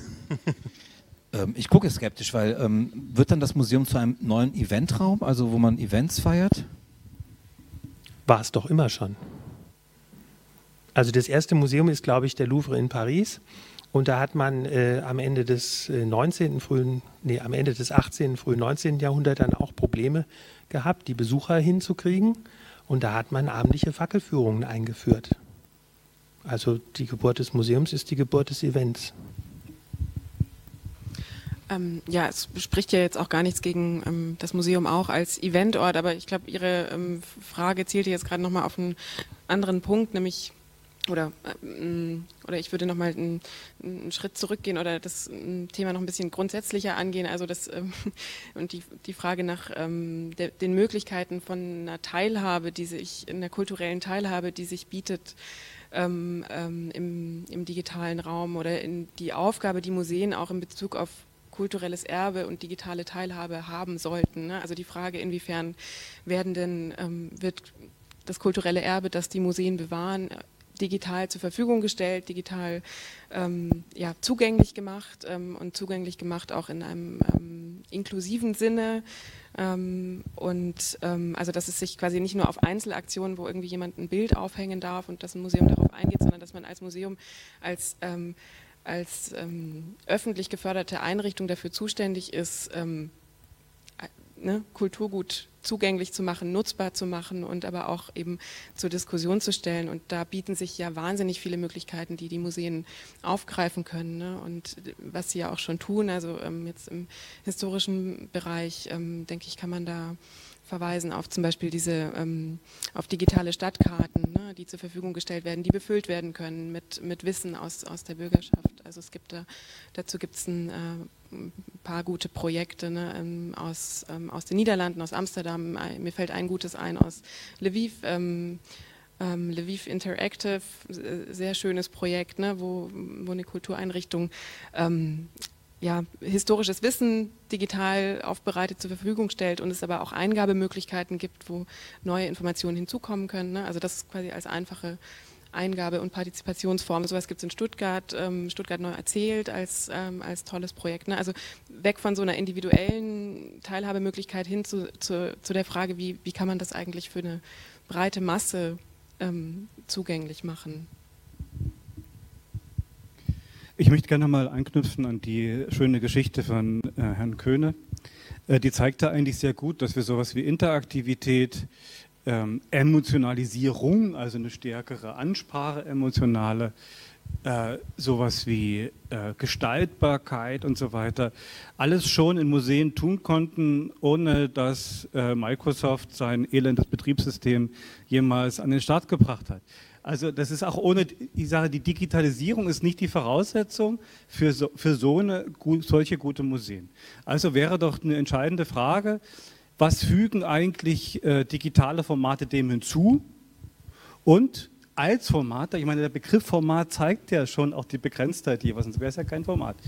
Äh, was verlieren wir eigentlich? Und, und ich finde, da muss man eine ehrliche Bilanz ziehen und das klar definieren. Und eine Sache zum Beispiel ist doch die, dass Museen eigentlich immer so das ganz andere gewesen sind. Der ganz andere Ort in einer, in einer Landschaft, in einer Stadtlandschaft, die auf Nützlichkeit zugerichtet ist, gab es dann plötzlich einen Ort, der, sage ich mal, expliziten, absoluten Unnützlichkeit, wo man Dinge traf. Protest. das ist klar, dass Sie da jetzt protestieren müssen. Aber lassen Sie mich den Gedanken kurz zu Ende machen, ja? wo man etwas, wo man sehen konnte, Dinge, die man nicht braucht, äh, die einfach nur schön sind oder die einen nur äh, etwas geben wie Identifikation. Und die Digitalisierung und vor allem die, die Digitalisierung der musealen Kommunikation führen eigentlich zu einer Art Überfluss. Wieder so eine These. Ich bin hier der Thesenmann. Äh, zu, zu, einer Art Überfluss, also die Ubiquität, die Allgegenwart von digitaler Information in den entsprechenden Formaten. Wir haben das kürzlich diskutiert anhand der Gedenkstätte Auschwitz. Wenn man der Gedenkstätte Auschwitz auf Facebook oder auf Twitter oder auf Instagram folgt, kriegt man jeden Tag, ich weiß nicht wie viel, 10, 11, 12 Postings Minimum mit Informationen, Bildern, alles ganz toll gemacht. Man ist quasi, wenn man das abonniert hat, ständig in Auschwitz. Was passiert aber eigentlich mit dem Ereignis, äh, auf das diese Gedenkstätte ja sich bezieht? Was geschieht mit den äh, Objekten, die dort sind? Äh, mit dieser Ubiquität. Und ich finde, darüber muss man nachdenken, diese Differenz von, vielleicht können wir uns da einigen, von ganz besonderem Ort in einer zugerichteten Stadtlandschaft und dem Alltag. Das ist das eine. Der zweite ist Impuls, den ich gerne setzen möchte. Wir reden ja über Digitalität im Stand heute minus zehn Jahre, minus zwölf Jahre. Denn die Formate, über die wir gerade gesprochen haben, die gibt es schon eine halbe Generation. Wenn wir mal über Digitalität reden, Stand heute minus fünf Jahre oder heute minus drei Jahre, da sind wir im Bereich Augmented Reality, Virtual Reality und anderen Dingen und 3D-Druck. Und das sind doch die Dinge, die Museen dann vielleicht wirklich interessant machen. Und das würde ich gerne nochmal diskutieren, äh, ob, ob da nicht wirklich dann ein gewisses Risiko für den Ort besteht. Letzter Satz.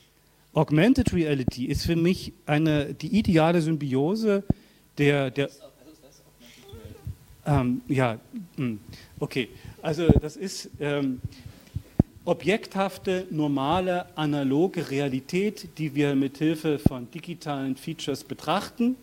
Und diese digitalen Features liefern durch die zusätzliche Betrachtung dieser Objekte zusätzliche Informationen. Also sie wird, ja, wird sozusagen gespickt mit Informationen, gespickt mit Hyperlinks und so weiter und so weiter. Und das sind ja, in modernen Museen hat man das schon, dann hat man eben nicht mehr den Kassettenrekorder, sondern dann kriegt man eine VR-Brille oder was anderes oder eine, oder eine digital gepimpte Brille, die dann eben die Augmented Reality liefert. Das finde ich super. Also ich würde gerne mal im Bereich der Digitalität differenzierter diskutieren, wo, wo sind digitale Formate, wo ich eher Risiken sehe und wo sind digitale Formate, wo ich es toll sehe und wo sind digitale Formate, wo ich es richtig schwierig sehe. Stichwort Virtual Reality. Herr Kühn hatte Protest äh, angemeldet. Ich habe nur protestiert dagegen zu sagen, dass Museen Orte dessen sind, die das eigentlich nutzlos ist und irgendwie keine so richtige Bedeutung hat und so ein Sahnehäubchen. Das ist natürlich Quatsch.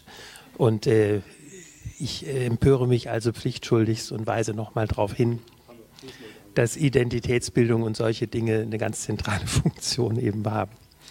Deswegen hatte ich nur protestiert konkret zu dem, was Marco Demantowski gesagt hat? Ja, also ich, ähm, Ähm, also danke, dass Sie, ähm, dass Sie uns jetzt ähm, quasi in die, in die Jetztzeit gebracht haben und VR und so weiter eingebracht haben.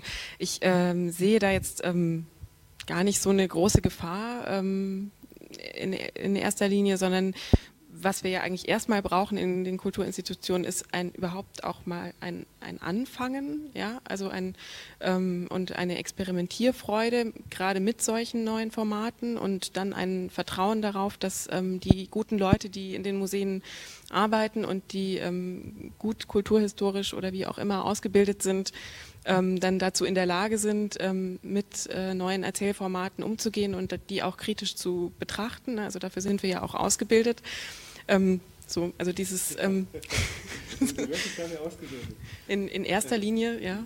Und ähm, also da würde ich jetzt erstmal so ein bisschen wegkommen von dieser Angstkultur und ähm, ein bisschen schauen, ähm, okay, wo, wo können wir stärker experimentieren, wo können wir neue Kooperationen eingehen, wo können wir ähm, klug zusammenarbeiten mit ähm, überhaupt mit Einrichtungen oder auch mit ähm, externen Entwicklern und so weiter, die sich, ähm, die das überhaupt äh, umsetzen können und wie können auch niedrigschwellige Projekte in die äh, na, ne, also kleine Steps umgesetzt werden in, in diese Richtung. Ich glaube, viele Museen bewegen sich noch ähm, da noch relativ am Anfang im, im Bezug darauf. Und also bevor man jetzt die große ähm, Angstkeule rausholen muss, ähm, was da jetzt für große Gefahren lauern, ähm, glaube ich, gilt es für viele erstmal überhaupt loszulegen und zu experimentieren. Protest? Nee, gar kein Protest. Ich, ähm, ich würde es kritisch hinterfragen wollen. Ähm, für mich sind Augmented Reality und Virtual Reality für viele Museen erstmal eines, wahnsinnig teuer. Zweitens, ähm, ein gewisses Maß an Modethematik ist da unter Umständen auch mit drinnen. Die Frage der Nachhaltigkeit, die für Museen natürlich wichtig ist. Also aus der Sicht der Landesstelle, wenn ich auf die großen Kosmos der Museums-Apps gucke und einfach feststelle, von äh, 95 Prozent aller Apps sind nach spätestens zwei Jahren gestorben, weil im Grunde die Nachhaltigkeit nicht gewährleistet war und niemand Budgets vorgesehen hat, um nach zwei Jahren, wenn ähm, iOS das neue Systemrelease rausgebracht hat, dann lief die App nicht mehr etc. Also das ist für viele Museen eine echte Herausforderung, die einfach teuer ist. Das muss ich erstmal im Budget haben.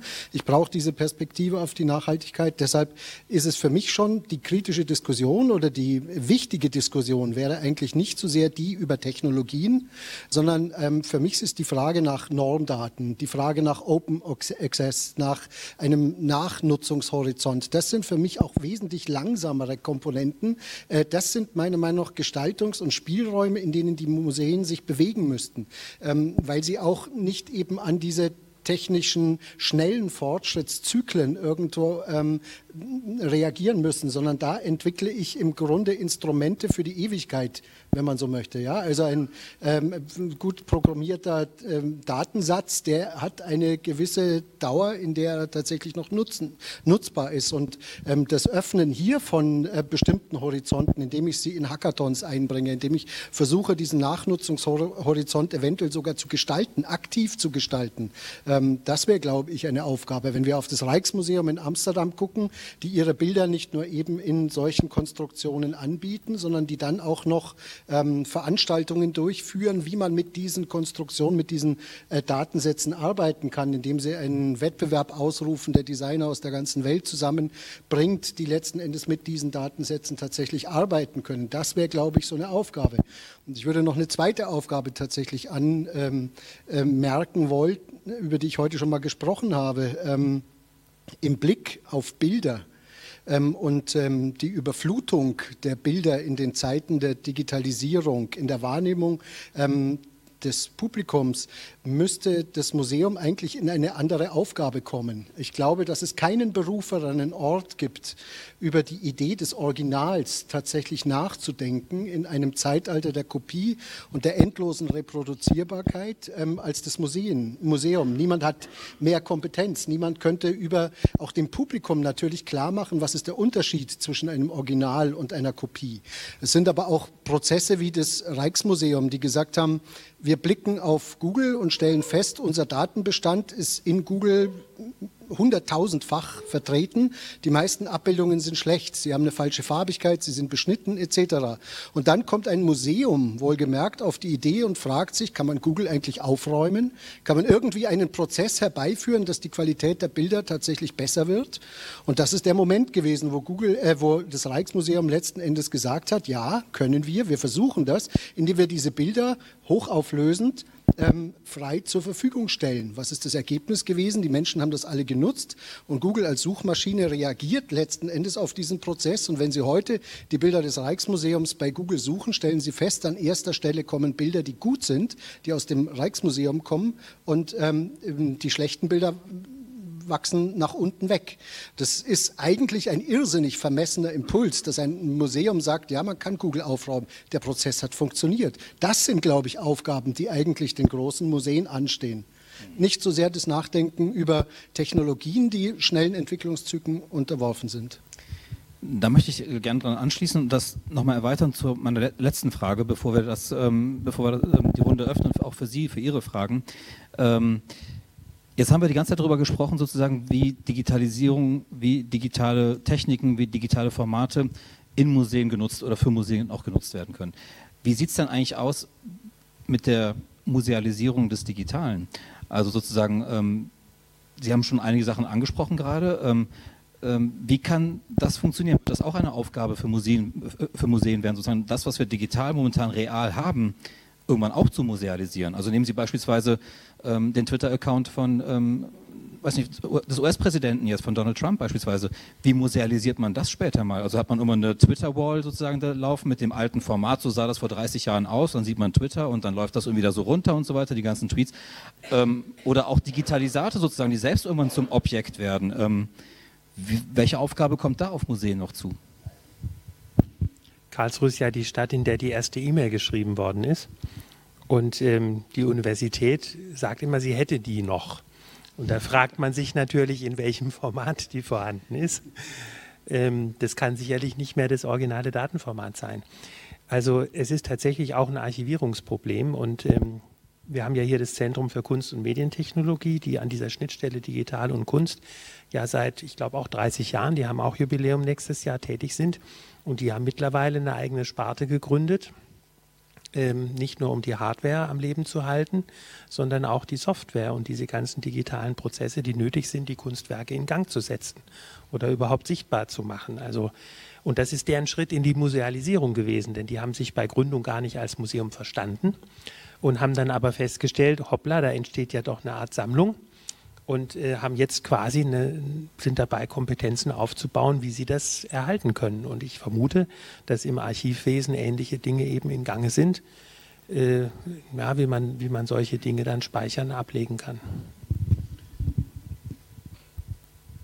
Ja, vielleicht direkt äh, dazu. Äh, das ist war genau ein Thema eben im Weißen Haus, äh, die, die Tweet-Praxen von Donald Trump der durfte dann eben nicht mehr immer und jederzeit äh, tweeten und äh, die Sachen werden archiviert, ähm, die mussten ein bestimmtes Format haben und so weiter. Das läuft also parallel, das hat man in den USA sehr genau im Blick. Äh, Gerade eben, wenn der Präsident sich äußert, dann sind das natürlich auch Äußerungen, die archiviert werden müssen. Aber ich möchte doch noch mal ganz kurz zurück. Ein paar Sachen kann ich jetzt hier nicht stehen lassen. Ja? Äh, jetzt kommt die Abrechnung. Nein, Spaß. Nein, nein, jetzt kommt. Also äh, zum eben die Angstkeule. Ja, das finde ich eine ganz schöne, ganz schöne Polemik. Ich habe dafür plädiert, dass wir differenzieren. Das ist das Gegenteil. Aber das, dazu gehört eben auch, dass wir, dass wir uns sozusagen klar werden über differente Potenziale und Chancen und Risiken. Und das würde ich ungern mit Angstkeule beschrieben haben. Das Zweite ist das, das äh, Argument teuer. Äh, also ich, ich bin ja komme aus dem Schulbereich. Ich höre das seit 30 Jahren und ich kenne genau die Sachen, die Sie beschreiben. Könnte da auch tolle Geschichten erzählen. Das ist alles gut und schön. Aber wer hätte sich denn von uns vorstellen können, vor zehn Jahren in der Hosentasche ein Gerät zu haben, das äh, eine Rechenleistung hat, die den NASA-Computer, der die Mondlandung gesteuert hat, bei weitem übersteigt? Die Technologie wird extrem schnell billig. Und bei VR haben wir genau den gleichen Prozess. Es ist nur eine Frage von Zeit, bis das in den Alltag einwandert. Und die Institution, so wie Schule, wo ich mich eben gut auskenne, aber eben auch Museen, die haben die Chance sozusagen diesen radikalen, beschleunigten Wandel der Lebenswelt zu ignorieren oder ihn mitzumachen. Das gleiche haben sie bei der, der, große Treiber ist momentan die Gamification, darüber haben wir noch gar nicht, haben wir auch noch nicht gesprochen. Was bedeutet, oder die Streaming-Dienste. Das sind doch alles keine Zukunftsdinge und keine Angstszenarien. Das ist die Realität, wie die Menschen zu Hause äh, sich informieren, äh, Wissen konsumieren und äh, worauf man dann eben in der Schule und im Museum reagieren muss. Langzeitkosten, Nachhaltigkeit, na klar ist das wichtig, aber äh, das Stichwort heißt BYOD. Das heißt, wenn man eine App hat und die, den, den, die App kann wachsen, die wird weiterentwickelt, wenn man die vernünftig programmiert und äh, die zur Verfügung stellt, wie das viele amerikanische Museen auch schon machen, dann ist es eigentlich relativ easy.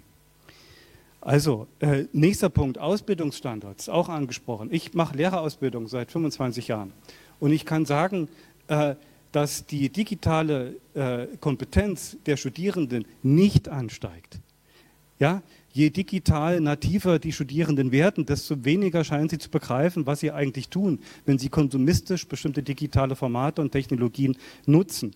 Und ich glaube, noch ein Punkt, ähm, der Widerstand, den es in den Schulen und auch in anderen Institutionen gegen bestimmte Digitalisierungsprozesse gibt, hat nicht zuletzt was damit zu tun, dass sich die Akteure, also die Lehrpersonen in den Schulen, aber auch die Akteure in den Museen und woanders, aus einer ganz verständlichen Abwehrhaltung heraus natürlich bestimmt gegen bestimmte Innovationszyklen wehren.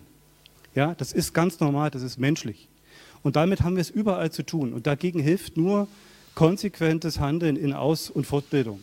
Und deswegen ist das nämlich nicht selbstverständlich und deswegen müssen wir darüber reden. So, die wollte ich Sachen wollte ich noch sagen.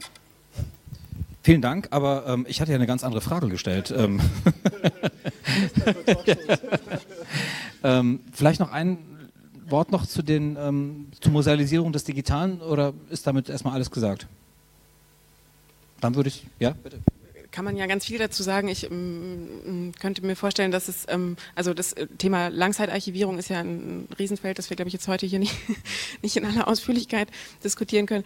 Ich, ich glaube eher, es wird sich, wird sich ja wahrscheinlich zeigen, was vom Digitalen ähm, musealisierenswert ist. Ne? Also was, ähm, also man braucht ja nicht ähm, alles archivieren und es muss nicht ähm, alles gesammelt werden, was jemals stattfindet, um Himmels Willen, sondern ähm, ähm, die Funktion von Museen ist ja immer auf äh, spezifische Ereignisse, die für die Gesellschaft wichtig sind, ähm, einzugehen und die so zu sammeln und zu zeigen und was das quasi ähm, aus dem digitalen Bereich sein wird, ne, wird sich zeigen, beziehungsweise ist vielleicht auch jetzt schon in, in, in Bezug auf virtuelle Museen, zeigt sich jetzt schon, wo sich äh, solche Sammlungsschwerpunkte herausbilden. Ähm, also gerade nochmal zur Frage eben Musealisierung des Digitalen, da wäre ja vielleicht auch einfach mal die Frage, kann man nicht auch den Umgang mit den mit neuen Medien und Technologien einfach mal musealisieren, um das mal zu zeigen, weil fast jede neue Technologie, da hieß es am Anfang, das klappt nicht, das macht uns Angst, das wollen wir nicht. Und wie Sie gerade gesagt haben, am Ende haben wir das Smartphone ja doch in der Tasche und zwar doch recht viele und kommen auch gut damit klar und können jetzt fast gar nicht mehr ohne, also zumindest viele von uns. Also vielleicht wäre das auch ein Part, den man mal musealisieren müsste, den Umgang mit mit, mit neuen Medien, also frei nach The Medium is the Message. Ja, vielen Dank. Ähm, wer möchte gern was fragen, was sagen, hat eine Anmerkung? Ja. Ich komme zu Ihnen rüber. Ich setze mich einfach mal hier hin. Ähm, ja, eine Anmerkung und eine Anregung.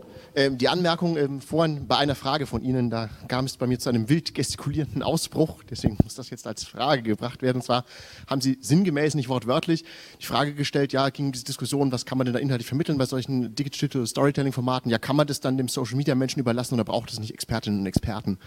Das ist ja genau das Problem wenn man Digital Storytelling und Social Media so als nebenbei, das lasse ich mal den Praktikanten, die Praktikantin machen, das ist ja so Online-Zeugs und es taugt eh nichts, dann kann es natürlich nichts werden genau auch zur Reichspogromnacht, wer es auch mitbekommen hat auf Twitter, diesen äh, unsäglich zusammengefassten FAZ-Artikel, der auch nicht als Artikel unproblematisch war, wo es dann ähm, quasi in den Kontext gestellt wurde, naja, Pogrome, das ist ungefähr so wie Schulhofschlägerei, da macht man dann halt irgendwie mit.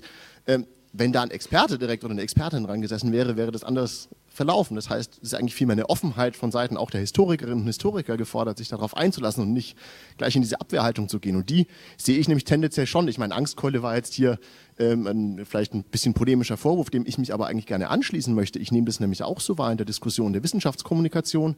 Gerade letzte Woche auch wieder eine Diskussion zu Public History von Seiten der ähm, Leute, die es eher kritisch sehen, wird sehr, sehr grundlegend kritisch formuliert, wohingegen eigentlich alle positiven, progressiven äh, Gedanken doch durchaus sehr abwägend und differenzierend sind. Und wo, wo kommt das denn her und wie kann sich denn da die Geschichtswissenschaft ja daraus lösen? Denn äh, das wäre der letzte Gedanke, dann gebe ich auch das Mikrofon sofort äh, zurück. Ähm, wer denn überhaupt davon angesprochen wird und wer kommt denn dann nicht mehr ins Museum, wenn er es in Virtual Reality besuchen würde. Die Leute, die jetzt schon kommen, schauen sich es garantiert auch noch sonst im Original an oder im Objekt. Aber ist nicht die Chance, da viel ganz andere und neue Schichten, neue Bevölkerungsgruppen zu erreichen, wenn man auch tatsächlich eben neue Technologien und Formate und Medien ausprobiert? Vielen Dank. Ähm, erstmal sammle ich ein paar andere Stimmen noch. Fragen? Vielleicht könnten die Fragen dann auch ein Stück nach vorne kommen, dann haben wir sie in der Kamera. Ja, lieber nicht. Nee, nicht, nein, nein, Entschuldigung, nicht wegen Ihnen, sondern es geht wirklich, also das ist nur rein datenschutzrechtlich. Ja, also, bitte. Ja, mich würde interessieren, mich würde interessieren, gibt es so eine Evalu Evaluation, ich bin schon müde, äh, von Museen, welche Formate sich bewährt haben, welche funktionieren, welche nicht funktionieren, was abseitig ist und so weiter. Das würde mich mal sehr interessieren. Welche digitalen Formate meinen Sie? Ja. Hm, okay. Noch eine Frage vielleicht, noch eine Anmerkung?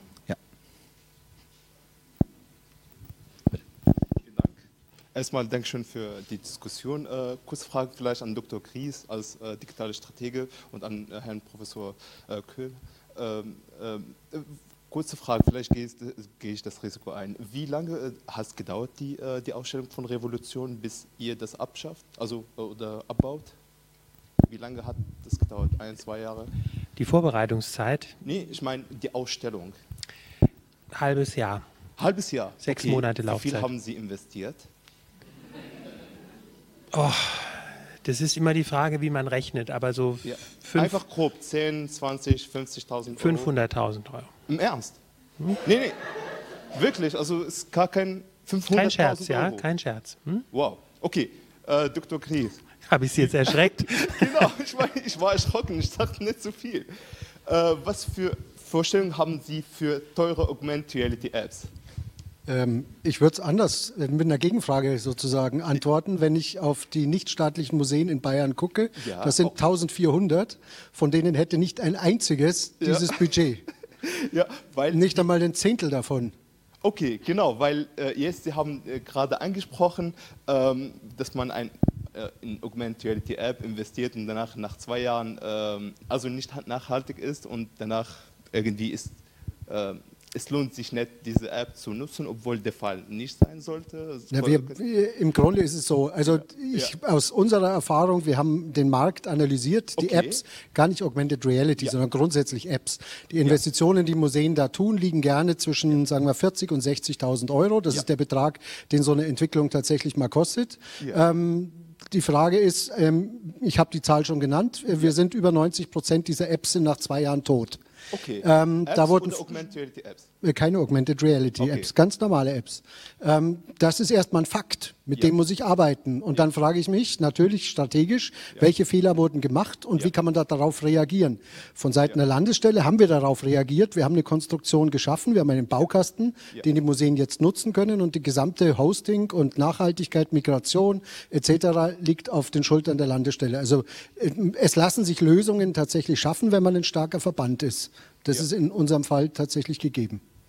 Genau, also wollte ich nur an den Punkt auch ansprechen, weil ähm, normale Apps normalerweise sind nicht Augmented Apps. Ihr könnt auch äh, sehen, wie lange die, der Nutzer oder äh, erstmal wie viel Downloads gibt es, ja. Ist einfach, um äh, die Webseite zu digitalisieren oder einfach durch den App durchzugehen und digitale Exponate zu, anzuschauen es macht nicht so viel Sinn wie zum Beispiel bei Augmented Reality, die wirklich direkt benutzt wird. Das heißt, pro Tag sogar wird gerechnet, wie viele Stunden wird das äh, benutzt. Ja? Und deswegen könnte man nicht sagen, Augmented Reality App könnte nach zwei Jahren nee, nee. Ähm, ungültig werden, vielleicht mehr. Deswegen, die Frage ist nicht teuer oder nicht teuer, Also die Museen, die investieren schon viel Geld, wie Sie gehört haben. Ich war erschrocken von der Zahl. Ja, aber äh, ich, äh, ich könnte mir nicht vorstellen, dass Augmented Reality Apps so viel äh, kosten könnte. Aber äh, ich würde sagen, wie relevant ist für die Museen, dass sie Augmented Reality einführen? Wie relevant ist das Image für Sie gegenüber anderen Bundesländern oder gegenüber anderen Ländern, dass Sie sagen, wir führen jetzt den, äh, den Markt von Digitalisierung der, der, der, der Museen und durch Augmented Reality App? Oder warten wir einfach, bis die Technologie sozusagen günstiger wird, von 60.000 Euro zum Beispiel auf 30.000 Euro und dann sind wir Followers, nicht Early Adopters. Und das, was man erwartet von den großen Museen hier in Baden-Württemberg, äh, die vom Ministerium unterstützt werden, um wirklich diese Early Adopter und die Führer zu bleiben, dass sie einfach das Geld nehmen und wirklich sich auszeichnen durch diese Moves, ja. Genau. Ah, gut. Ja. Vielen Dank. Ja, vielen Dank. Ähm, ja, wir hatten, ähm, da haben wir schon drauf geantwortet, ähm, glaube ich. Ähm, aber es gab noch zwei, es gab eine Anmerkung hier vorne noch, davor gleich, ja. Ähm, aber erstmal vielleicht auch die Dame hier vorne, die gefragt hat ähm, nach einer Bilanz sozusagen digitaler Formate. Wer kann da vielleicht was zu sagen? Es gibt wissenschaftliche Aufsätze, die tatsächlich aus der Pädagogik kommen, ähm, die solche Instrumente vorstellen, kommentieren, ähm, die Methoden tatsächlich äh, diskutieren, ähm, die da reinfallen. Ich kann Ihnen jetzt aus dem Handgelenk tatsächlich diese Studien nicht nennen, aber sie liegen bereits seit mehreren Jahren vor. Noch eine Anmerkung vielleicht? Ja, ja ich würde gerne noch äh, zu der Frage äh, des Kollegen kommen. Ähm, also vielen Dank. Ähm, ist immer so schwierig, ich muss fragen, auf welcher Ebene man spricht. Äh, wenn Sie mich vielleicht ein bisschen kennen, dann wissen Sie, dass Sie bei mir Scheunentore weiter ja, hinein stolpern in, den, in die Scheune und ich Sie dann umarme. Da sind wir uns vollkommen, wir uns vollkommen einig. Man muss immer die Flughöhe-Diskussion beachten. Es gibt so eine taktisch-politische Diskussion, wie Sie die auch angetönt haben, wo man immer so die Widerstände vor Augen hat und dann hat man immer, denkt man immer, oh, jetzt darf ich die Risiken nicht thematisieren, weil dann greifen das die Skeptiker wieder auf und so weiter. Ich persönlich äh, löse mich davon gerne. Also ich, äh, unser Forschungs- und Entwicklungsschwerpunkt ist die Digitalisierung. Ich bin da seit vielen Jahren aktiv und äh, ich diskutiere gern die Sache wirklich objektiv, soweit es geht, nach Risiken und Chancen. Und da, finde ich, gehört eine nüchterne äh, Analyse dazu. Und äh, Schade, wir haben es nicht, über, haben nicht geschafft, über Gamification zu reden, weil das ist gerade für die, für die Museen natürlich ein zentrales, machen wir nochmal eine, noch eine eigene Sendung, das ist gut. Also insofern stimme ich Ihnen zu. Äh, woher kommt das? Äh, das kann man nur wissenschaftsgeschichtlich erklären. Könnte ich machen, bräuchte ich eine halbe Stunde, machen wir gleich beim Tee. Also zum Thema Evaluation muss man leider halt sagen, dass viele Museen evaluieren also sie untersuchen Nutzerverhalten auch der digitalen Angebote. In der Regel behalten Museen die Ergebnisse für sich. Ja, das ist leider Gottes so. Sie sind in der Regel Auftraggeber dieser Evaluationen und man stellt sich ungern dann dem Vergleich und der öffentlichen Diskussion. Ja, wir hatten es heute im anderen Kontext auch schon davon, dass man das gerne mal besser erforschen würde, aber viele dieser Daten liegen eben in den Museen vor. Und ähm, ich habe aber auch kein Patentrezept, wie man die Kollegen mal dazu bringen könnte, sowas, sagen wir mal, zu machen. Vielleicht wie bei historischen Akten, wenn dann 80 Jahre rum sind, dann öffnet man das mal. Aber ich glaube, um da so eine aktuelle Wasserstandsmeldung immer zu kriegen, das würden die Museen als zu sensibel anschauen. Leider. Ja, ganz. Also das, äh, das ist in Tat erstaunlich. Äh, offenbar ist der Markt, sage ich mal, bei den Museen noch geschlossener als sonst in der Wissenschaft. Äh, Drittmittelgeber verlangen heutzutage auch offene Daten und äh, Datenoffenlegung und verlangen auch die, diese, Rechtschaffen, diese Rechtfertigung damit, was mit dem Geld geschafft ist, wie die Konzepte funktioniert haben oder nicht. Äh, ist eigentlich ganz einfach. Die Geldgeber, die den Museen für Ausstellungen, für so etwas Geld, Finanzmittel zur Verfügung stellen, müssen es zur Auflage machen die Erfolgsdaten dann der Öffentlichkeit, dem Steuerzahler äh, mitzuteilen. Das ist eine, also da würde ich sagen, müssten wir eigentlich alle auf die Barrikaden gehen. Revolutionsthema ist ja gerade, ja. Das darf nicht sein, dass die Daten nicht offengelegt werden. Ich, ich gibt Interesse. Ich, ich habe selber Projekte, die Infrastruktur, die nicht so gut laufen, rücke ich die Daten ungern raus. Ich habe Projekte, die super laufen. Da sage ich die Daten jedem, der sie nicht hören will. Also wir, geben, wir machen ja auch einen Jahresbericht, haben wir hier für das Slavatische Landesmuseum eingeführt, da kriegen Sie Daten und ähnliches. Also diese Transparenz muss schon sein. Trotzdem ist es ja eben leider so, das ist so, sag mal, das, was Sie jetzt gesagt hätten, hätte mir auch irgendein so Politiker sagen können. Der Glaube an die nackte Zahl, ja, das funktioniert im Kulturbetrieb nicht, weil es auch andere Benchmarks geben muss als diese Zahlen. Und wenn man sich darauf dann reduziert, dann ist das eine Geschichte, die meistens zu Ungunsten der Institution ausgeht. Die Museen sind da sehr gebrannte Kinder, andere Kulturinstitutionen auch. Und der Glaube, dass man durch diese Transparenz irgendwas erreichen würde, wenn man Zahlen in die Welt setzt, den teile ich einfach nicht. Gut. Ähm, ich hatte eine Wortmeldung noch. Gibt es noch ähm, weitere ähm, Wortmeldungen oder Fragen? Dann würde ich den Kollegen noch einmal und dann können wir auch. Ähm, Herr Damantowski, ganz kurze Frage. Also habe ich Sie eben richtig verstanden, dass VR immer billiger wird? Das haben Sie ja gerade eben gesagt. Virtual Reality wird immer billiger. So Werberteam quasi. Habe ich Denn- das gesagt? Ja. VR wird weniger? Billiger. Ach so, ja, davon Ja. gehe ich aus. Weil es stellt sich gerade die Frage, ich kann das bestätigen, wenn es um die Devices geht, um die Headsets. Ja. Aber so ein guter Use Case, so ein Nutzerszenario, das, das kostet tausende Euro. Kein Zweifel. Und das ist halt das, was genau reinkommt. Ich kann eine Oculus Go für 150 Euro bei Amazon ab 1000 Stück bestellen, aber Ja. ich brauche gute Nutzerszenarien und die sind noch rar gesät. Also da würde ich sagen, die Tech ist billig, aber Ja. der Nutzen ist nicht da bis jetzt. Für Gegenwart, äh, äh, wir sind beim Du, ne? Äh, für, die, äh, für Daniel, für die Gegenwart hast du völlig recht. Ähm, ich habe aber ein Szenario von, von technischer Entwicklung äh, skizziert. Und zwar als Historiker auch im Rückblick auf technologische Entwicklung, die wir in den letzten 25 Jahren hatten. Und das ist immer eine Frage von Grenzkosten. Das ist immer eine Frage, wann Patente frei werden, wann welche Produzenten aufspringen und so weiter. Und deswegen, warum sollte es bei VR-Technologie anders sein als bei an- anderen Technologien auch? Ja, die Bildungsmessen zum Beispiel, die großen Digitalkonzerne investieren momentan massiv in den Bildungsmarkt. Die gehen strategisch vor. Ähm, die Schulen sind für sie hochattraktiv, klar. Ja, erstens haben sie eine extreme Breitenwirkung, äh, rein zahlenmäßig, und zweitens äh, äh, reagieren sie da auf die User von morgen. Die Museen sind einfach später dran.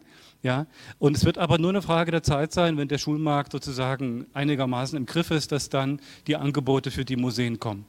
Und dann ist die Frage, wie reagiert man darauf? Für den Schulbereich bin ich ja immer schon seit Jahren, sage ich, wir dürfen nicht warten, bis die großen Digitalkonzerne so attraktive Angebote bauen, dass, dass die Bildungsverwaltungen sagen, okay, das nehmen wir jetzt, zack, haben wir, da könnte ich auch wieder tausend Beispiele erzählen. Sondern dass man selbstbestimmt aus der Institution heraus versucht, sozusagen proaktiv äh, über Fortbildung, über Infrastrukturentwicklung, über Standardisierung, äh, der Kollege Kries, das stimme ich Ihnen hundertprozentig zu, ist eine ganz zentrale Aufgabe. Ja? Bei den Apps gerade angesprochen wurden, jetzt sind wir richtig schön im Thema drin, ja? jetzt müssen wir gleich Schluss machen. Ja. Äh, Allerdings. bei den Apps, natürlich kann sich nicht jedes der 1500 Museen eine eigene App-Entwicklung leisten. Genau, diese 40.000 bis 60.000 kann ich bestätigen. Nein, man muss natürlich eine Rahmen-App bauen, die für viele Museen dann anwendbar und die, die Struktur, die technische Struktur einer so einer App ist ja nicht so extrem unterschiedlich. Der Content macht's.